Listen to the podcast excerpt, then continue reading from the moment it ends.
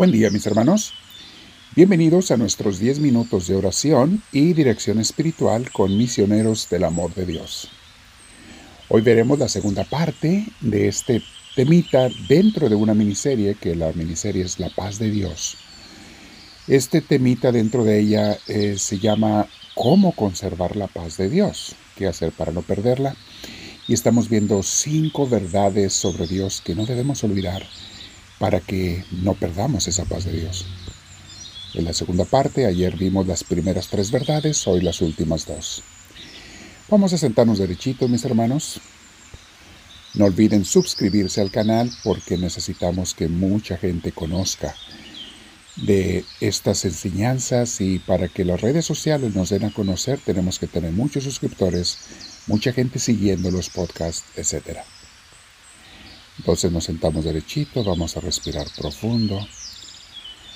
Llenándonos de la paz de Dios, vamos a recibir esa paz que Dios da y que le gusta dar a sus hijos. Al respirar profundo, abrazo a mi Señor. Le pido su gracia, su luz. Te digo, Señor, lléname de ti, te lo pido.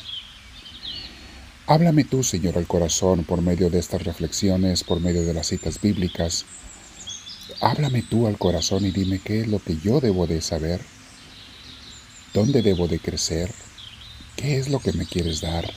También, Señor, qué son las cosas que debo rechazar en mi vida.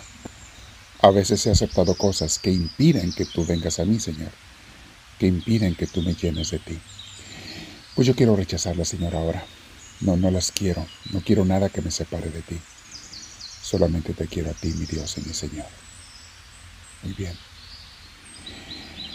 Con esa paz y el Espíritu de Dios vamos a meditar en las cuarta y quinta verdades sobre Dios que nos mantienen en su paz.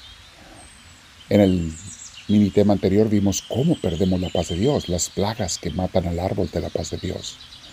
Hoy, cómo mantener la paz. Ya evité esas plagas, ya las rechazo.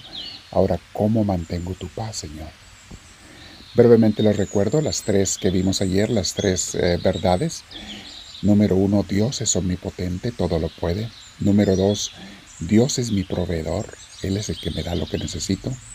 Y número tres, me creó para ser parte de su reino y de su gloria, con una intención, mandó al mundo.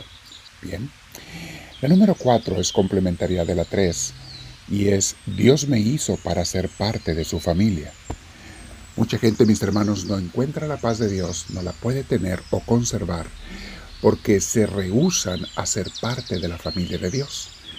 Y dicen, yo quiero vivir solo, yo me relacionaré con Dios solo, a solas, como yo quiera, como pueda y cuando yo quiera, y luego se quejan porque su vida no tiene paz. Y sin darse cuenta están estancados porque no hay crecimiento espiritual. ¿Cómo? ¿Quién se los da? ¿Quién los motiva? Fácilmente se pierden, se desaniman, se desvían, porque no quieren ser parte de la familia de Dios que te va a motivar, te va a guiar, te va a llevar y enseñar. Entonces pierden esa, ese rumbo cuando rechazan a la familia de Dios. Dios no nos creó para vivir solos, mis hermanos.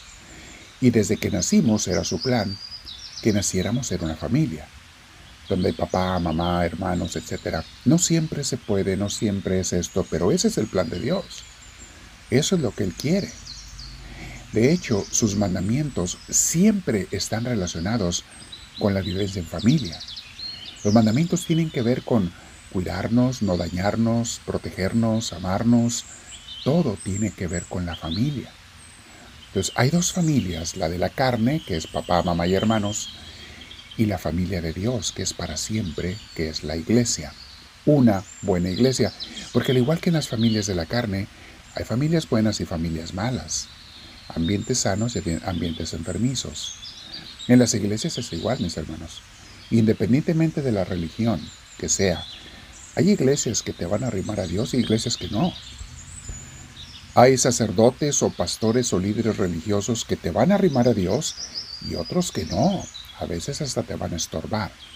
Entonces, pero Dios quiere que pertenezca a una buena familia, parte de su familia de Él, que es la iglesia. Nadie tiene que estar solo, veíamos hace unas semanas. Nadie tiene que estar solo.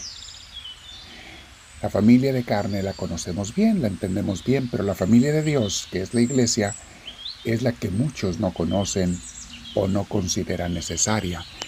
Pero mis hermanos, es esencial para tu crecimiento, para tu mantenimiento y para que no pierdas la paz de Dios o si la has perdido la recuperes pronto. Es por medio de la iglesia, de una buena iglesia que lo vas a recibir. Dios no nos creó para salvarnos por separado. Es en los sacramentos, en las enseñanzas, en el amor practicado y compartido, en la iglesia, donde vivimos el auténtico cristianismo. Encerrado o encerrada en tu casa, sentado en un sillón, es difícil, si no es que es imposible, practicar el amor, la caridad y recibir amor y caridad de los demás. Estás aislado, entonces es casi imposible hacer eso. Yo debo de poner al servicio de los demás mis talentos y ellos los de ellos y nos compartimos unos a otros. Y la reunión principal de una iglesia es la misa del domingo, mis hermanos. Es la más principal. Hay otros eventos, pero tiene que haber convivencia. Veamos qué dice primero de, Primera de Pedro, capítulo 2, versículo 9. Pero ustedes son linaje escogido, sacerdocio real, nación santa, pueblo que pertenece a Dios, para que proclamen las obras maravillosas de aquel que los llamó de las tinieblas a su luz admirable. Ustedes antes ni siquiera eran pueblo, pero ahora son pueblo de Dios. Antes no habían recibido misericordia, pero ahora ya la han recibido. Palabra de Dios. Y mencionando, mis hermanos, lo que recibimos en la en esa iglesia y especialmente en la reunión principal que es la misa del domingo, recuérdense que allí alabamos a Dios, recibimos su perdón, escuchamos su palabra, ofrecemos Jesús al Padre Celestial en el cuerpo y la sangre de la Eucaristía y recibimos a Jesús, a Cristo, como el alimento de vida eterna. Allí convivimos, nos saludamos con amor, platicamos y procuramos tener convivencias familiares y amistosas. Todo eso son los beneficios, entre otras cosas, que Dios nos da en una buena iglesia. Bueno, esa es la verdad cuarta. Tienes que ser parte de la familia de Dios para que te mantengas en su paz. Quinta verdad. Dios tiene un plan para mí, para mi vida. No olvides, mi hermanita, mi hermanito, que la razón por la que venimos al mundo es para ser felices, haciendo felices a los demás con los talentos que Dios nos dio. Nadie es más feliz que la persona que ha encontrado su vocación y la disfruta y la goza con los talentos que Dios le ha dado para ayudar a mucha gente más. Esa es la gente más feliz.